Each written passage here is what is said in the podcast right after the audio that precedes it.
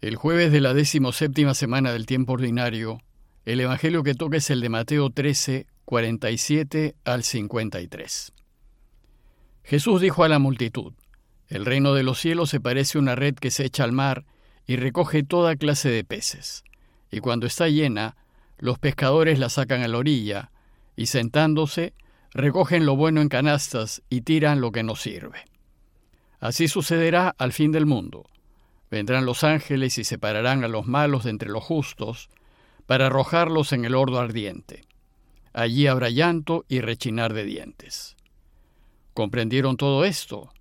Sí, le respondieron. Entonces agregó, Todo escriba convertido en discípulo del reino de los cielos se parece a un dueño de casa que saca de sus reservas lo nuevo y lo viejo. El pasaje leído es la conclusión de todo el capítulo de las parábolas de Mateo. Y el texto de hoy nos narra la última de ellas, la parábola de la red. Recuerden que el objetivo de todo el capítulo 13 de Mateo es que nosotros entendamos algunas de las riquezas del reinado de Dios, y así primero, con la parábola del sembrador, Jesús quiso enseñarnos que todos estamos invitados a ayudar a Dios a reinar, que ninguno está marginado, buenos y malos, sanos y enfermos, ricos y pobres, liberales y conservadores, todos. Y que participar o no en este trabajo dependerá de cada uno de nosotros. Es decir, dependerá de si acogemos o no su mensaje. Algunos lo harán y otros no. Lo cierto es que solo quienes lo acogen darán fruto, los otros no. Segundo, con las parábolas del grano de mostaza y el de la levadura, Jesús quiso enseñarnos que todos los que acogen su mensaje pueden ayudar con su granito de arena a que Dios reine, y que cualquier esfuerzo nuestro, aunque sea pequeño y parezca insignificante, tendrá impresionantes efectos multiplicadores positivos.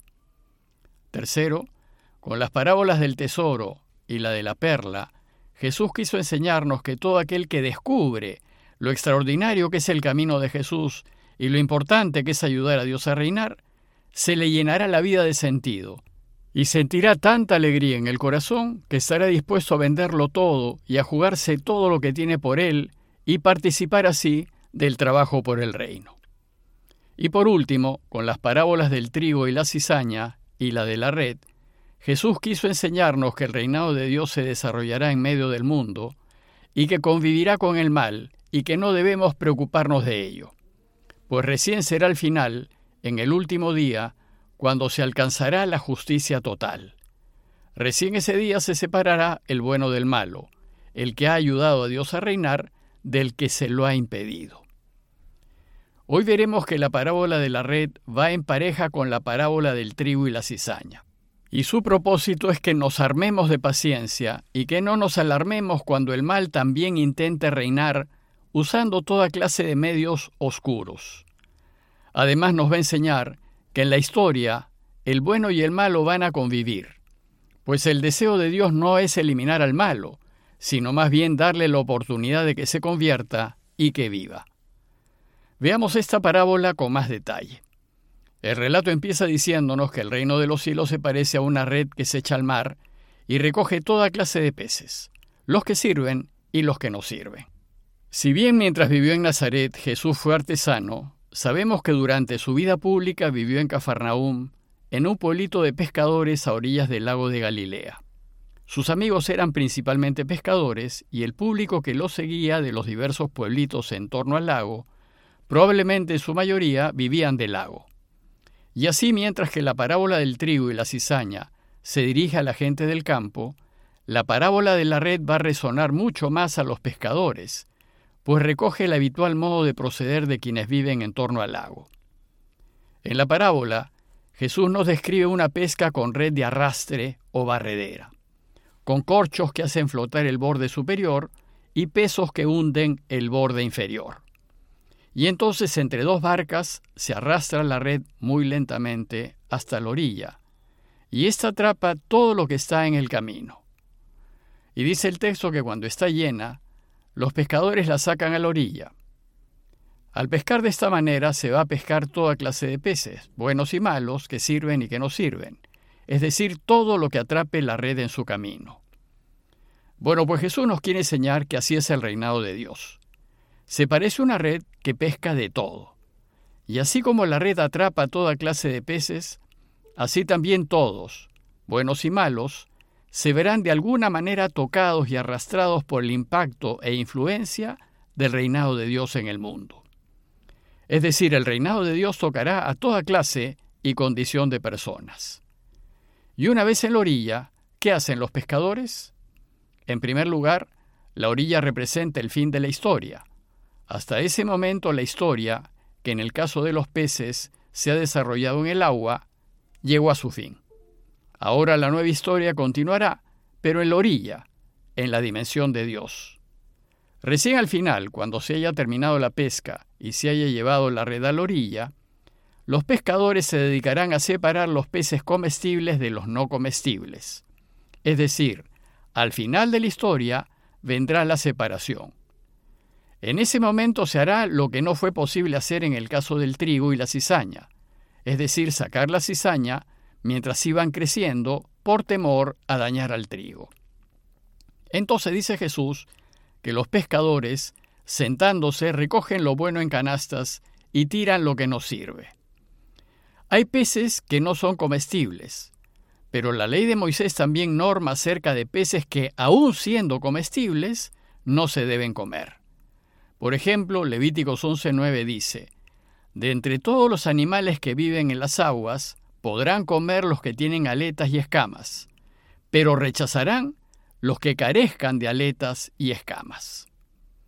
Los pescadores, por tanto, en la orilla separarán los no comestibles y los que la ley no permite comer para tirarlos. Y así separarán a los buenos para después comerlos o llevarlos al mercado. Jesús concluye su parábola diciéndonos que así sucederá al fin del mundo. Mientras vivamos en el tiempo, en la historia, el reinado de Dios convivirá con el reino de la oscuridad y los malos no serán eliminados en la historia. La separación entre los buenos y malos recién será al final, al terminar la pesca. Al final de la historia, dice el texto, vendrán los ángeles y separarán a los malos de entre los justos, para arrojarlos en el horno ardiente. En ese momento se tirará a la basura, al horno ardiente, dice el texto, a quienes por propia decisión no han querido participar o se han opuesto al reinado de Dios. En ese momento se lamentarán, pero ya será tarde, pues la pesca ha terminado, y entonces habrá llanto y rechinar de dientes. Esta expresión es un semitismo que indica que habrá lamentos y recriminaciones. Debimos hacerlo. ¿Cómo no nos dimos cuenta? ¿Cómo lo dejamos pasar? Etcétera. Pero ya terminó el partido y ya no hay nada que se pueda hacer. Jesús concluye su parábola y todo el capítulo 13 con una pregunta. ¿Comprendieron todo esto? Es decir, ¿han entendido el sentido de todas las parábolas que les he contado? Pues el objetivo del capítulo de las parábolas ha sido que vayan descubriendo las riquezas del reinado de Dios. Y ellos respondieron con un sí categórico. Pero si bien dijeron que sí habían entendido, sabemos bien que recién entenderán la extraña lógica del reinado de Dios cuando Jesús resucite de entre los muertos. Recién en ese momento todo tendrá sentido y recién allí entenderán el camino. Jesús sabe que no han entendido plenamente. Por eso en lo que sigue del Evangelio de Mateo, seguirá enseñándoles acerca del reinado de su Padre. El texto de hoy termina diciéndonos, Todo escriba convertido en discípulo del reino de los cielos se parece a un dueño de casa que saca de sus reservas lo nuevo y lo viejo. Así como un padre de familia, quien ante el cambio de estaciones, por ejemplo, saca del baúl de casa las prendas que servirán a la familia, sean viejas o nuevas. El escriba, como vimos, es el maestro de la ley, el que conoce muy bien la ley de Moisés. Y hubo escribas que escucharon el mensaje de Jesús y se hicieron sus discípulos. Pues una vez discípulos, seguirán siendo maestros de la ley, pero ahora, y a la luz de las enseñanzas de Jesús, entenderán la ley de Moisés de un modo nuevo.